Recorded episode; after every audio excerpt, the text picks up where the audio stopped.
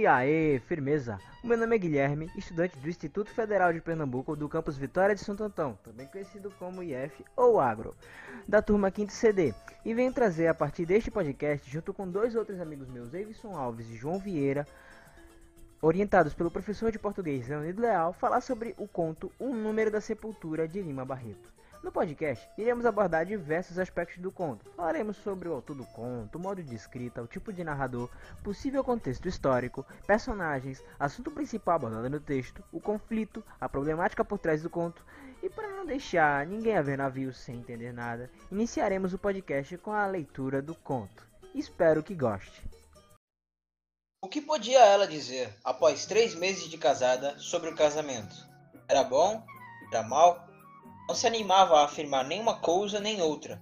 Em essência, aquilo lhe parecia resumir-se em uma simples mudança de casa.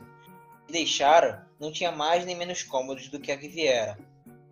Não tinha mais largueza, mas a nova possuía um jardinzito minúsculo e uma pia na sala de jantar. Era, no fim de contas, a diminuta diferença que existia entre ambas.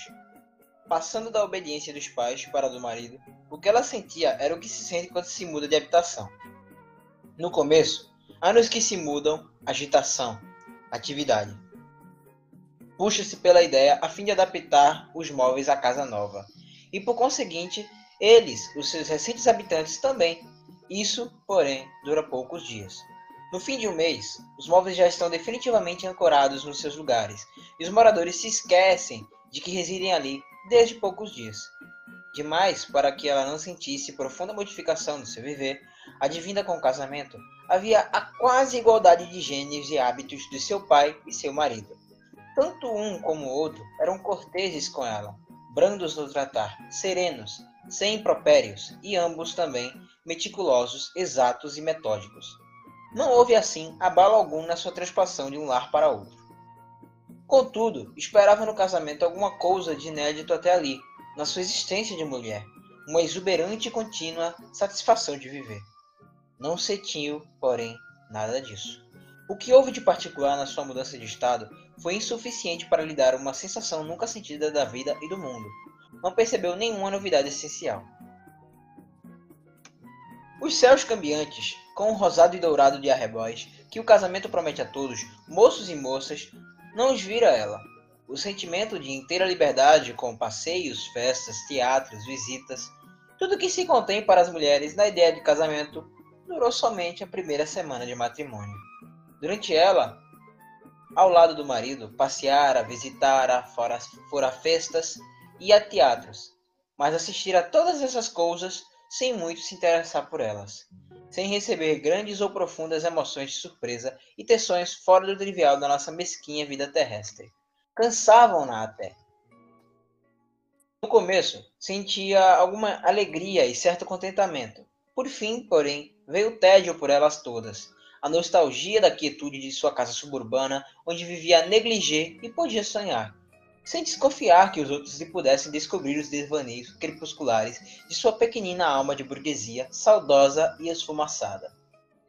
Não era raro que também ocorresse saudades da casa paterna, provocadas por aquelas chinfrinadas de teatros ou cinematográficas. Acudia-lhe com indefinível sentimento a lembrança de velhos móveis e outros pertences familiares da sua casa paterna, que a tinham visto desde menino. Era uma velha cadeira de balanço de jacarandá, era uma leiteira de louça pintada de azul, muito antiga, era um relógio sem pêndulo, octogonal e velho também, e outras bugigangas domésticas que muito mais fortemente do que os móveis e utensílios adquiridos recentemente se haviam gravado na sua memória. Seu marido era um rapaz de excelentes qualidades matrimoniais, e não havia no nebuloso estado da alma de Zilda nenhum desgosto dele ou decepção que ele lhe tivesse causado. Morigerado, cumpridor exato dos seus deveres, na sessão de que era chefe e seu pai. Tinha todas as qualidades médias para ser um bom chefe de família, cumprir o dever de continuar a espécie e ser um bom diretor de secretaria ou repartição outra, de banco ou de escritório comercial. Em compensação, não possuía nenhuma preeminência de inteligência ou de ação era e seria sempre uma boa peça de máquina, bem ajustada, bem polida, e que lubrificada convenientemente não diminuiria o rendimento daquela, mas que precisava sempre do motor da iniciativa estranha para se pôr em movimento. Os pais de Zilda tinham aproximado os dois, A avó, a quem a moça estimava deveras, fizera as insinuações de praxe, e vendo ela que a coisa era do gosto de todos, por curiosidade mais do que por amor ou outra coisa parecida, resolveu-se a casar com o escrituário de seu pai. Casaram-se, viviam muito bem entre ambos. Não havia a menor rusga, a menor desinteligência que lhes toldasse a vida matrimonial. Mas não existia também, como era de esperar, uma profunda e constante penetração de um para outro e vice-versa, de desejos e sentimentos, de dores e alegrias. Viviam placidamente numa tranquilidade de lagoa, cercada de altas montanhas, por entre os quais os ventos fortes não conseguiam penetrar, para encrespar-lhe as águas imotas. A beleza do viver daquele novel casal não era ter conseguido de duas fazer uma única vontade. Estava em que os dois continuassem a ser cada um uma personalidade, sem que, entanto, encontrassem nunca motivo de conflito, o mais ligeiro que fosse. Uma vez, porém, deixemos isso para mais tarde. O gênio e a educação de ambos muito contribuíram para tal. O marido, exato burocrata, era cordato, de temperamento calmo, ponderado e seco, que nem uma crise ministerial. A mulher era quase passiva, e tendo sido educada na disciplina ultra-regada e esmerilhadora de seu pai, velho funcionário obediente aos chefes, aos ministros, aos secretários, destes e mais bajuladores, às leis e regulamentos. Não tinha somos nem caprichos, nem fortes vontades. Refugiava-se no sonho, e desde que não fosse mutado, estava por tudo. Os hábitos do marido eram os mais regulares e executados sem a mínima discrepância. Erguia-se do leito muito cedo, quase ao alvorecer, antes mesmo da criada, a Genoveva, levantar-se da cama. Pondo-se de pé, ele mesmo coava o café e logo que estava pronto, tomava uma grande xícara. Esperava, esperando o jornal, que só comprava um, ia para o pequeno jardim, varria-o, amarrava as roseiras e craveiros nos espeques, em seguida, dava milho às galinhas e pintos e tratava-os dos passarinhos. Chegando no jornal, lia-o meticulosamente, organizando para uso do dia as suas opiniões literárias, científicas, artísticas, sociais e também sobre a política internacional e as guerras que haviam pelo mundo. Quando a política interna construía algumas, mas não as manifestava a ninguém, porque quase sempre eram contra o governo e ele precisava ser promovido. Às nove e meia, já almoçado e vestido, despedia-se da mulher, com o clássico beijo, e lá ia tomar o trem. Assinava o ponto de acordo com o regulamento, isto é, nunca depois das dez e meia. Na repartição, cumpria religiosamente os seus sacratíssimos deveres de funcionário. Sempre foi assim. Mas, após o casamento, aumentou de zelo, a fim de pôr a sessão do sogro que nem um brinco, em questão de rapidez e presteza no andamento de informações de papéis. Andava pelas bancas dos colegas, pelos protocolos, quando o serviço lhe faltava. E se nessa correção topava com o expediente em atraso, não hesitava. Punha-se a desunhar. Acontecendo-lhe isto, ao sentar-se à mesa para jantar, já em trajes caseiros, apressava-se em dizer à mulher. Arre, trabalhei hoje, Zida, que nem o diabo. Por quê? Ora, por quê? Aqueles colegas são uma pinóia. Que houve? Pois, o Pantaleão não está com o protocolo dele. O da Marinha, atrasado de uma semana. Tive que pôr em dia. Papai, foi quem te mandou? Não, mas era meu dever, como genro dele, evitar que a sessão que ele dirige fosse taxada de relaxada.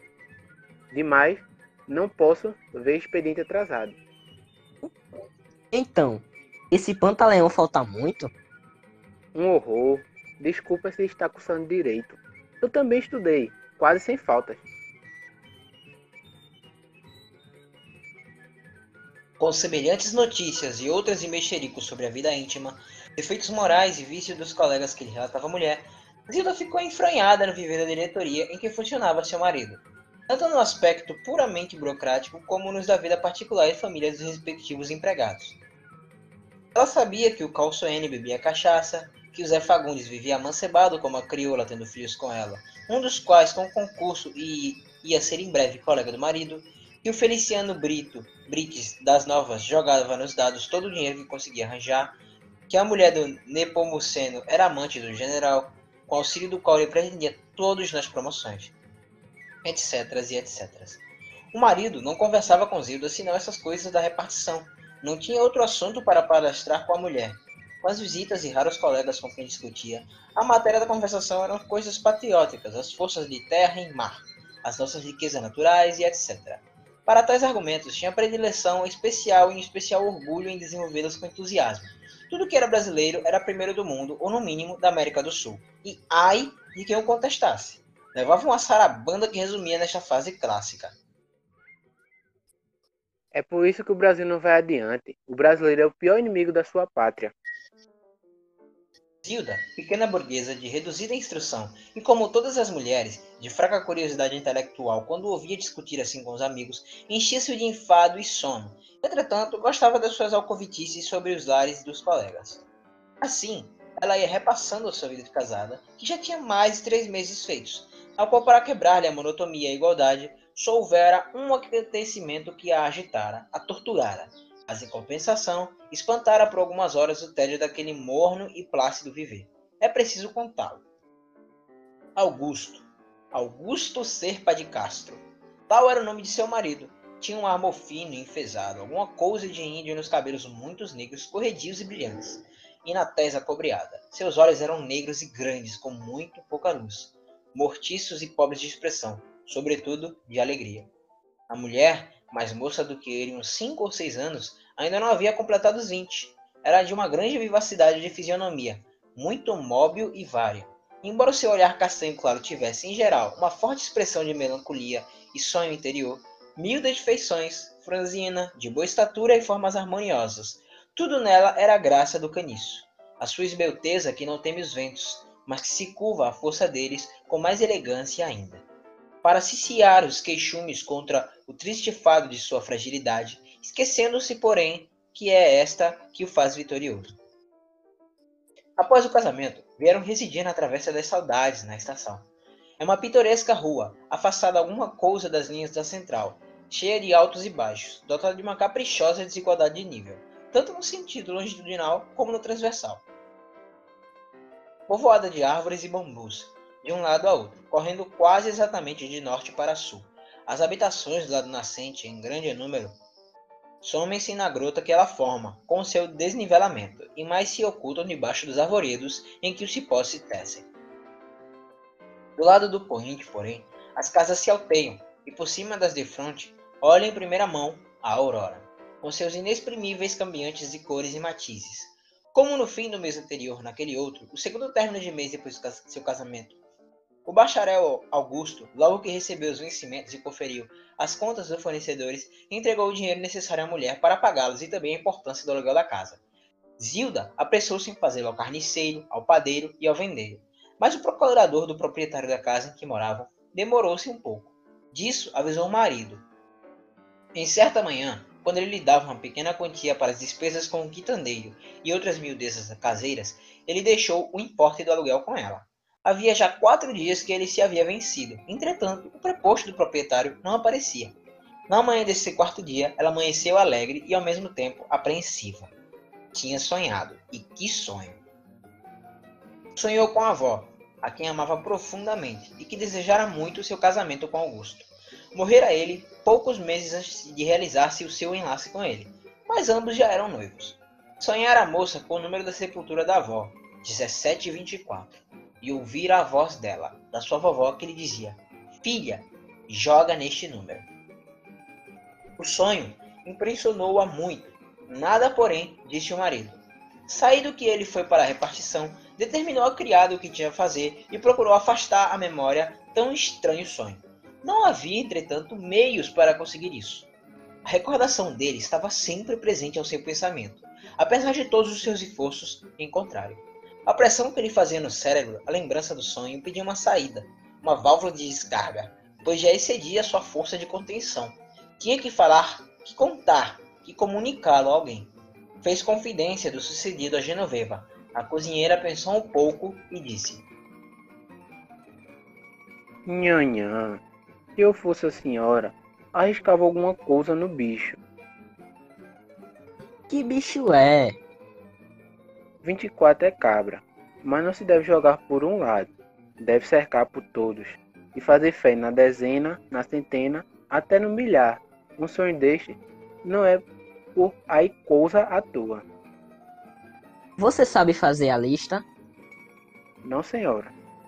Quando jogo, é seu Manuel do Botequim que faz ela. Mas a vizinha, Dona Iracema, sabe bem e pode ajudar a senhora. Chame ela e diga que quero lhe falar. Em breve, chegava a vizinha e Zilda contou-lhe o acontecido. Dona Iracema refletiu um pouco e aconselhou. Um sonho desses, menina, não se deve desprezar. Eu, se fosse a vizinha, jogava forte. Mas, Dona Iracema,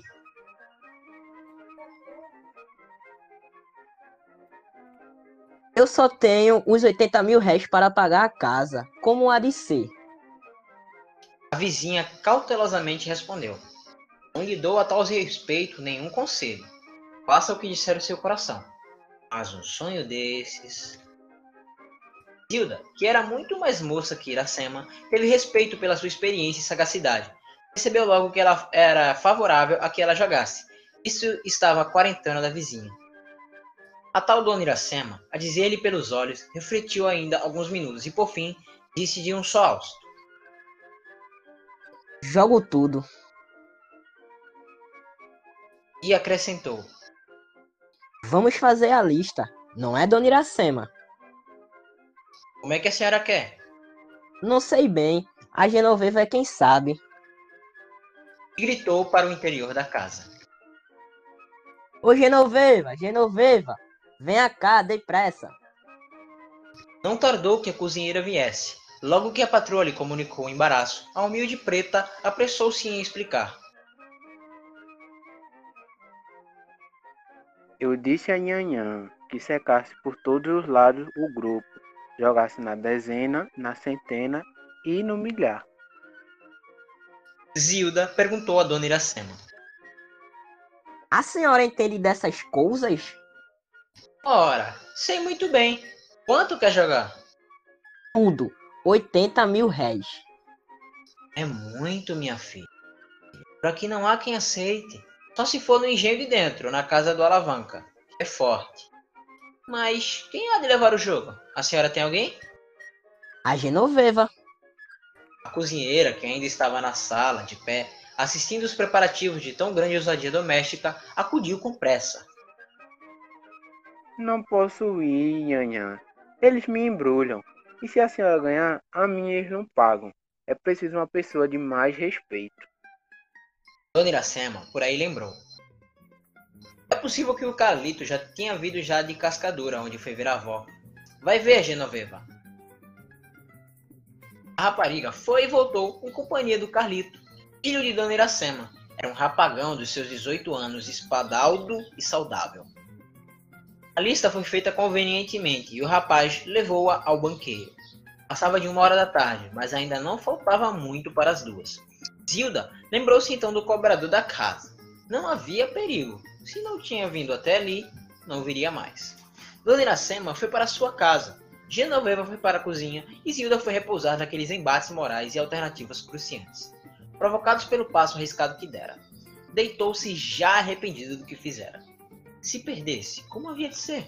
O marido, sua cólera, as repreensões. Era uma tonta, uma doida.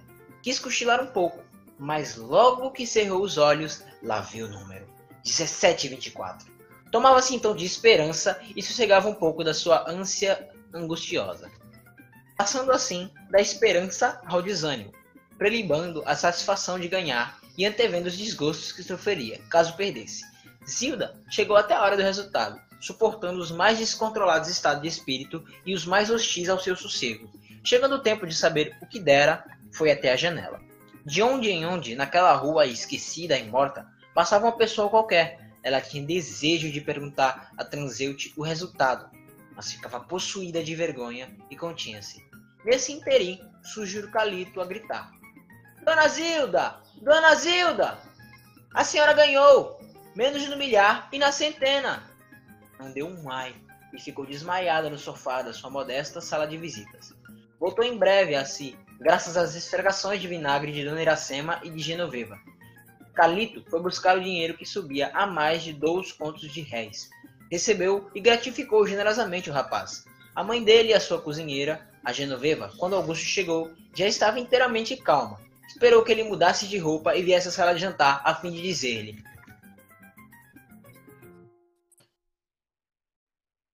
Augusto, se eu tivesse jogado o aluguel da casa no bicho, você ficava zangado?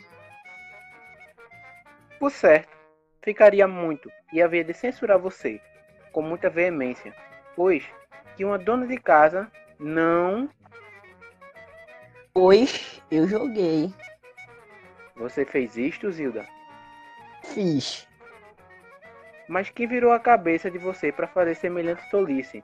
Você não sabe quem eles estão pagando despesas do nosso casamento? Acabaremos de pagar agora mesmo. Como? Você ganhou? Ganhei. Está aqui o dinheiro. Tirou do seio o pacote de notas e deu-o ao marido, que se tornara mudo de surpresa. Contou as pelejas muito bem, levantou-se e disse com muita sinceridade, abraçando e beijando a mulher. Você tem muita sorte. É o meu anjo bom. E todo o resto da tarde naquela casa, tudo foi alegria. E era Dona Iracema, o marido, Carlito, as filhas e outros vizinhos. Houve doces e cervejas.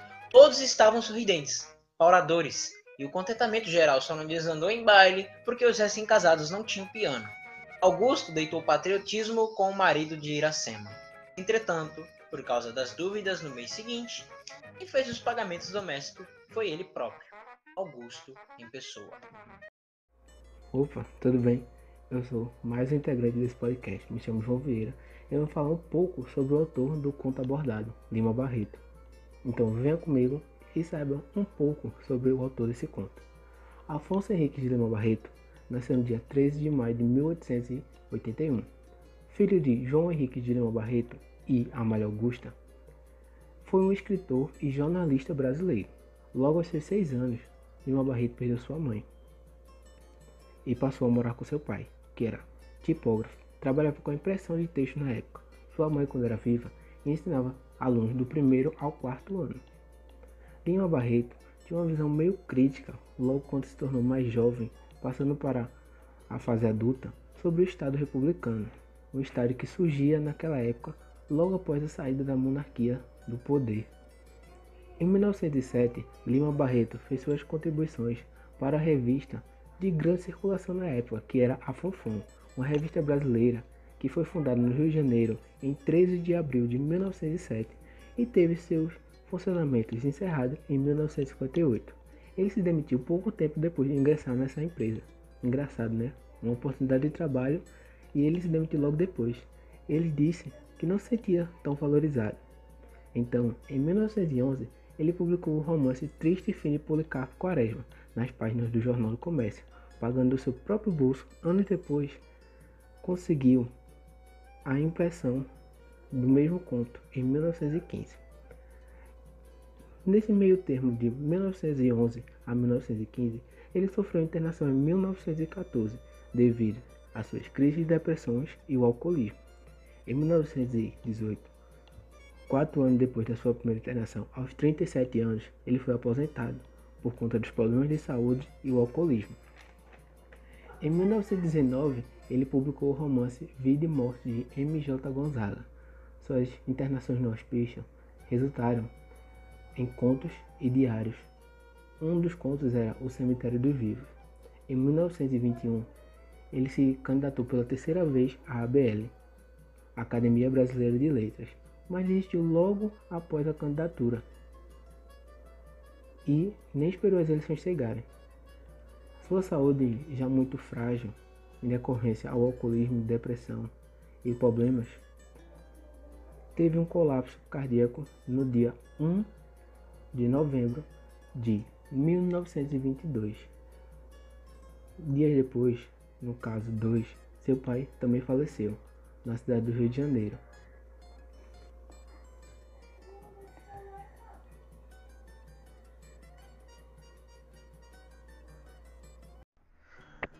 Modo de escrita do escritor Lima Barreto tem como marca registrada escrever de forma menos culta e mais comum a fala do que os outros escritores da época. Lima Barreto fez questão de escrever em seus contos de uma forma bem brasileira de ser, sem ligar para o que é certo ou errado de acordo com a gramática, e por isso, muitas vezes, foi criticado pelos acadêmicos conservadores.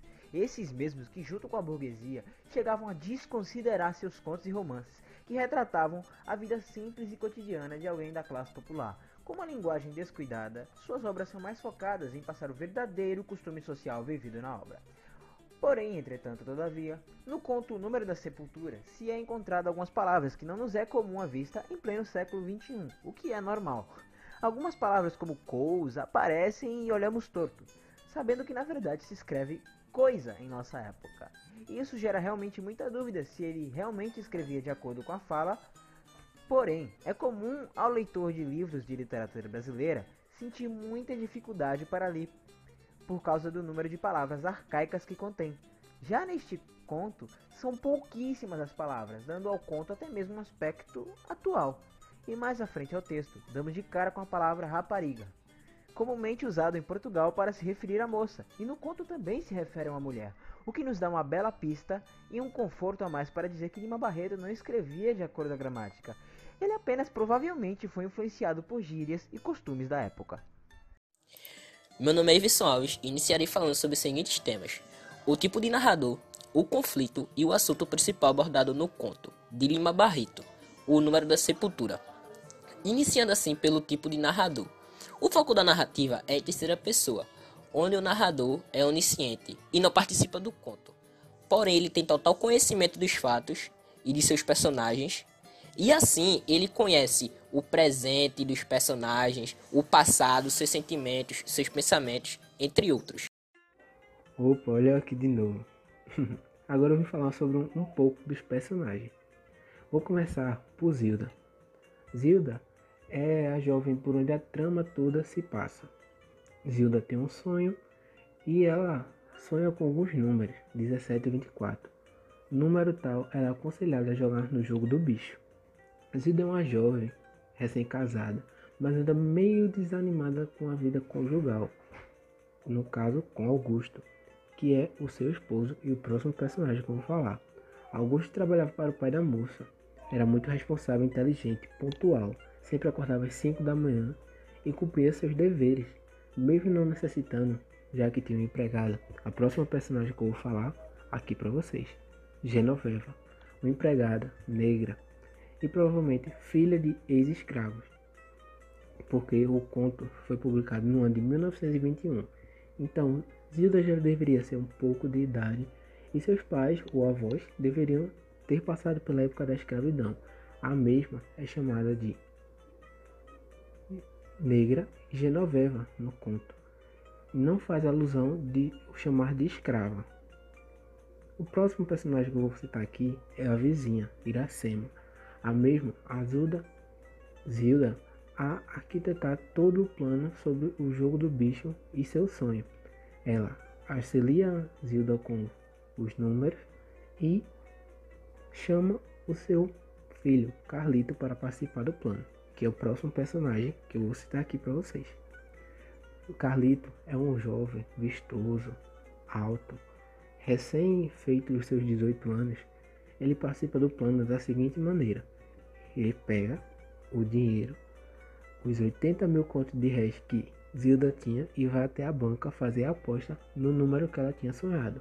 O mesmo também aparece em outra cena, indo buscar o dinheiro e trazendo à moça o resultado do jogo feito.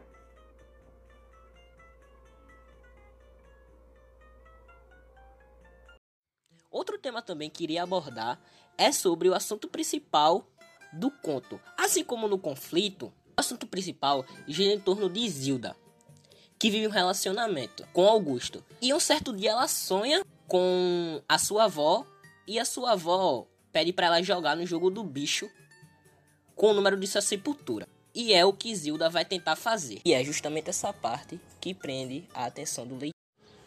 E por fim, o conflito do conto. O conflito. O conflito gira basicamente em torno da protagonista Zilda, que sobrevive a um casamento com Augusto, e um certo dia Zilda sonha com sua avó, que recomenda a ela jogar no jogo do bicho com o número de sua sepultura. E esse número seria 1724. Bom, e por fim da análise, falaremos sobre a problemática discutida no texto, que é simples, mas que pode possuir diversas coisas e significados por trás. Ao ler o conto, conseguimos perceber logo de cara que o casamento de Zilda é um tédio, o que, de, dentre tantas outras possibilidades, chega a surpreender. Afinal, também foi um casamento arranjado. Mas ao contrário do costume dos casamentos arranjados, o marido não era um total babaca e ela também não era totalmente contra. Porém, a mediocridade de ambos fez do casamento um verdadeiro tédio desde a primeira semana de casados. O homem ia trabalhar e voltava sem nenhuma grandes novidades. E ela ficava em casa falando com as mesmas pessoas assuntos sempre desinteressantes, sem nenhuma novidade. Até que o conflito e o clímax acontecem e podemos perceber claramente a problemática discutida no texto que é quem uma pessoa pode se tornar quando se está simplesmente entediada. Zilda chegou a apostar dinheiro todo do aluguel da casa, o que é algo totalmente insano, baseado em apenas um sonho dela. É também interessante se observar que até mesmo a problemática e todos os acontecimentos não somarem nada na vida de Zilda. Em alguns contos podemos ter costume de ver grandes epifanias ou grandes reviravoltas acontecendo com os personagens, mudando a vida deles para sempre. Já neste conto, os acontecimentos foram apenas um episódio da vida de Zilda e do marido, e mesmo após isso, a vida deles provavelmente não mudou em nada. O que chega a ser curiosamente engraçado, pois o conto foi extremamente fiel ao gênero conto, que trata de ser um retrato contado de um episódio apenas da vida de um personagem ou de algo. Bom, e assim damos fim à análise e à leitura do conto O Número da Sepultura de Lima Barreto. A análise e a leitura foi feita por Guilherme Alves, João Vieira Dias e Evison Alves. Espero que tenha gostado.